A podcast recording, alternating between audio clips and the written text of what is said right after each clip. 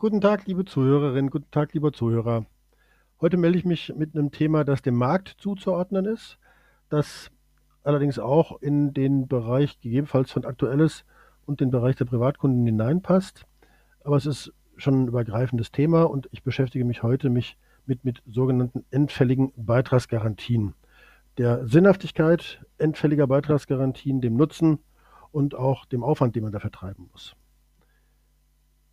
Die Ausgangssituation war die, dass aus einer konkreten Beratungssituation heraus sich diese Frage gestellt hat und Überlegungen anzustellen waren, wie wollen wir mit diesem Thema umgehen. Und ich mir ein paar Gedanken machen musste, wie kann man das denn einigermaßen verständlich und nachvollziehbar rüberbringen. Und ich hoffe, dass es mir gelingt, euch das jetzt hier auf eine Art und Weise zu präsentieren, dass ihr damit was anfangen könnt. Die erste Ebene ist dass man nochmal gucken muss, woher kommt dieses Thema der beitragsfälligen, der, der endfälligen, Entschuldigung, der endfälligen Beitragsgarantie. Es kommt daher, dass Versicherer in Deutschland immer mit irgendwelchen Garantieversprechen an den Markt gegangen sind, die lange, lange Zeit durchaus lukrativ, sinnvoll und positiv waren.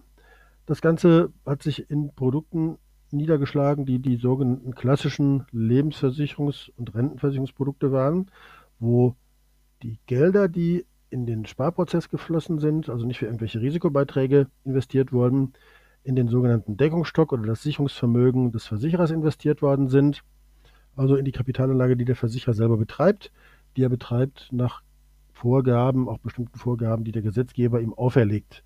Weshalb ein Versicherer zum Beispiel in seiner Aktienquote limitiert ist und viel, viel mehr in Rentenpapiere, gerne früher in Bundeswertpapiere investieren musste, weil die als besonders sicher galten und das eine Anforderung war, die man an Versicherer gestellt hat. Was heißt dann die Veränderung und worauf bezieht es sich? Es sieht so aus, dass früher Garantien über die gesamte Laufzeit eines Vertrages galten.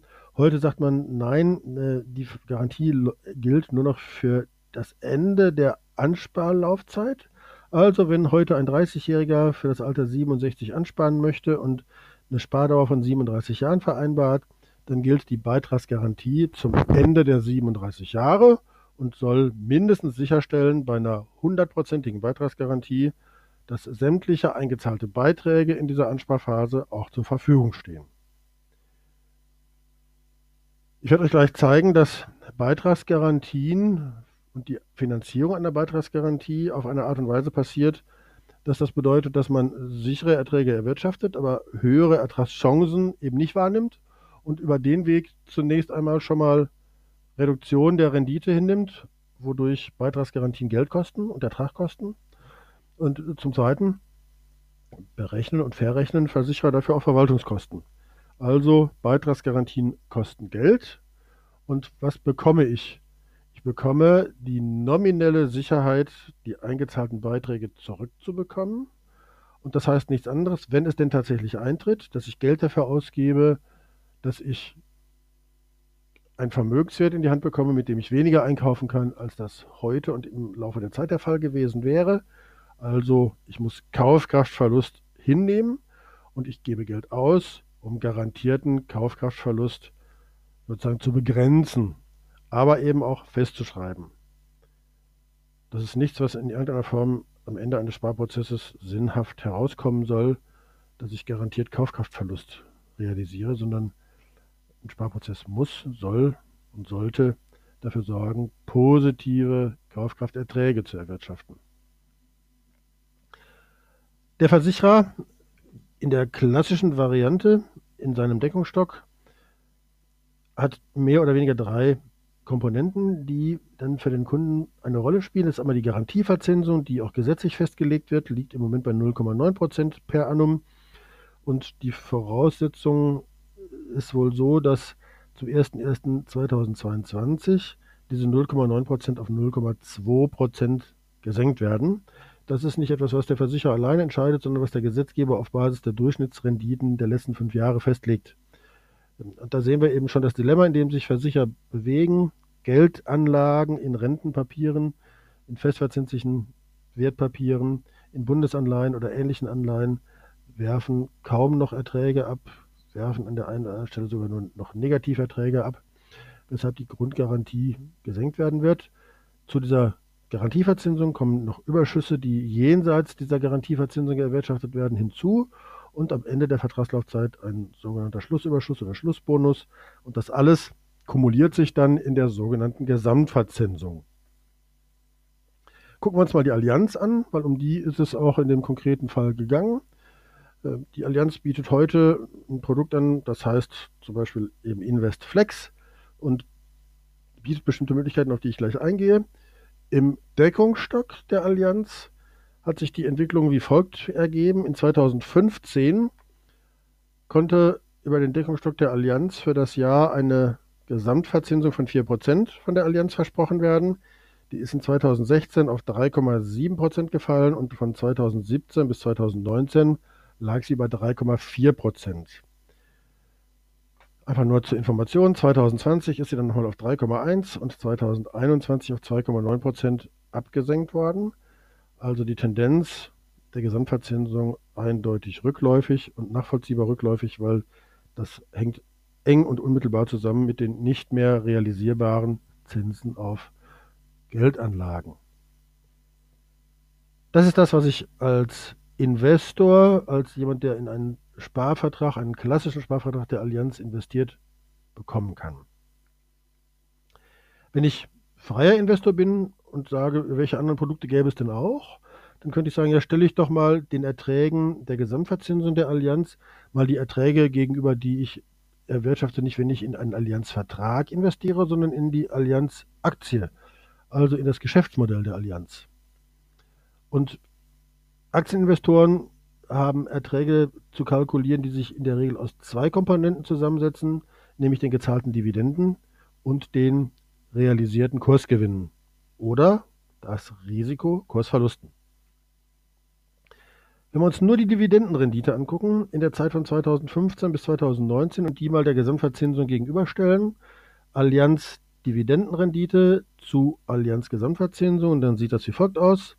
2015 4,5 Dividende, 4% Gesamtverzinsung.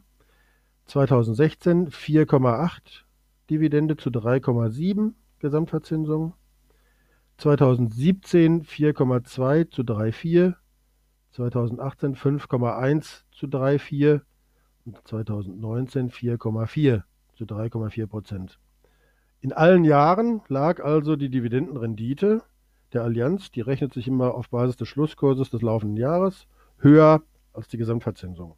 Also sage ich als Investor, unter Berücksichtigung von Rendite und Risikostrukturen, ich möchte mir die höhere Rendite über die Dividendenrendite sichern bin mir im Klaren, dass im Hintergrund ich entweder ein Zusatz plus über Kursgewinne erwirtschafte oder dass die höhere Dividendenrendite gegenüber der Gesamtverzinsung möglicherweise aufgezehrt, im schlimmsten Fall tatsächlich auch ins Negative gekehrt wird durch negative Kursentwicklungen der Allianz.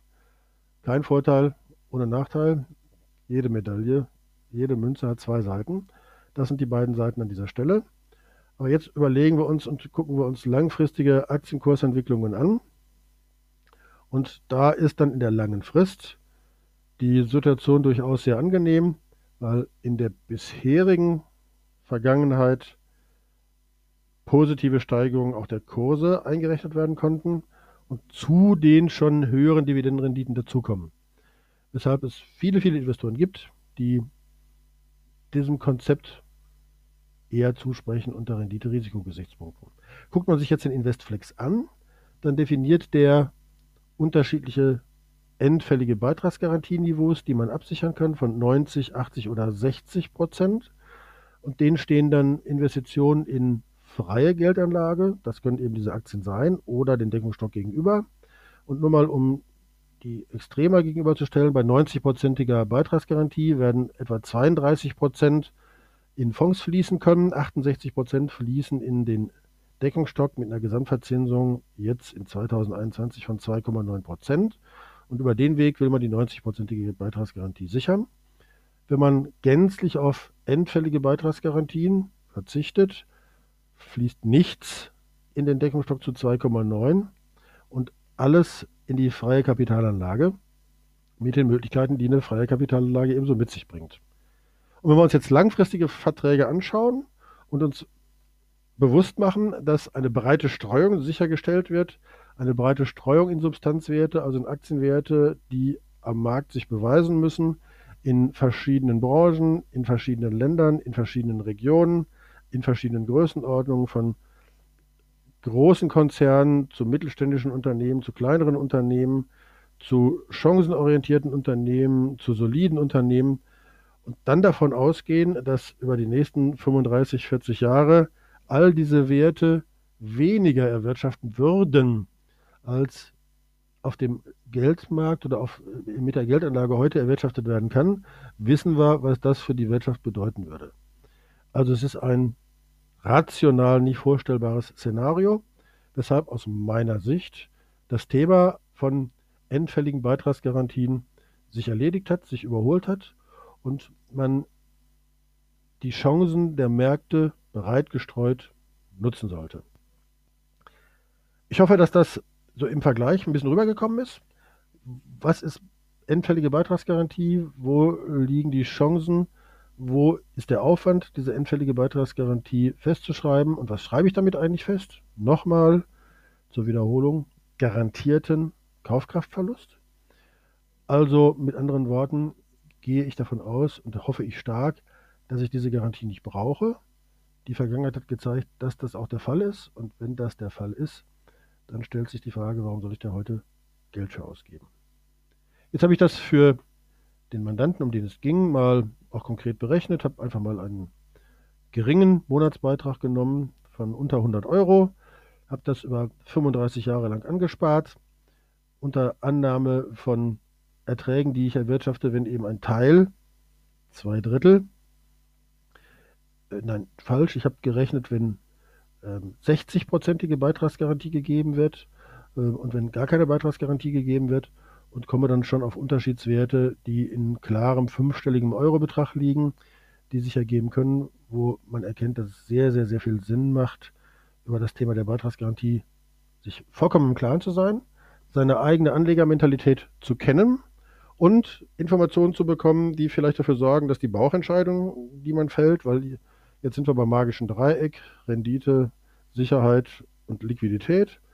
Dass Sicherheit natürlich jeder hochgewichtet, dass man aber Sicherheit in der Form von garantierter Kaufkraftverlust sicherlich anders bewertet als Sicherheit von, ich habe aus meinem Geld auch für die Kaufkraft mehr gemacht, dass man da ganz, ganz, ganz eindeutig mit der Beitragsgarantie für sich selber eine klare Entscheidung fällen kann, wie man damit umgeht. Bei Nachfragen meldet euch bei mir. Bei Hinweisen, dass ich etwas wollte, was ich nicht erreicht habe, nämlich erklärbar, verständlich nachzuvollziehen, nachvollziehen zu können, was hat es mit der Beitragsgarantie auf sich, meldet euch erst recht und kritisiert. Ihr dürft auch positive Informationen und positives Feedback geben und insbesondere, wie immer, wenn es euch nicht gefallen hat, teilt es mir unbedingt mit. Wenn es euch gefallen hat, verratet es auch anderen. In diesem Sinne, vielen Dank, einen schönen Nachmittag. Hier im Moment, wo ich es aufspreche, sieht es wunderschön aus. Weiß, der Schnee liegt noch, ist nicht matschig und der Himmel ist blau. So mag ich den Winter. Ich wünsche euch noch einen schönen Tag. Herzliche Grüße, Ralf Kuberg.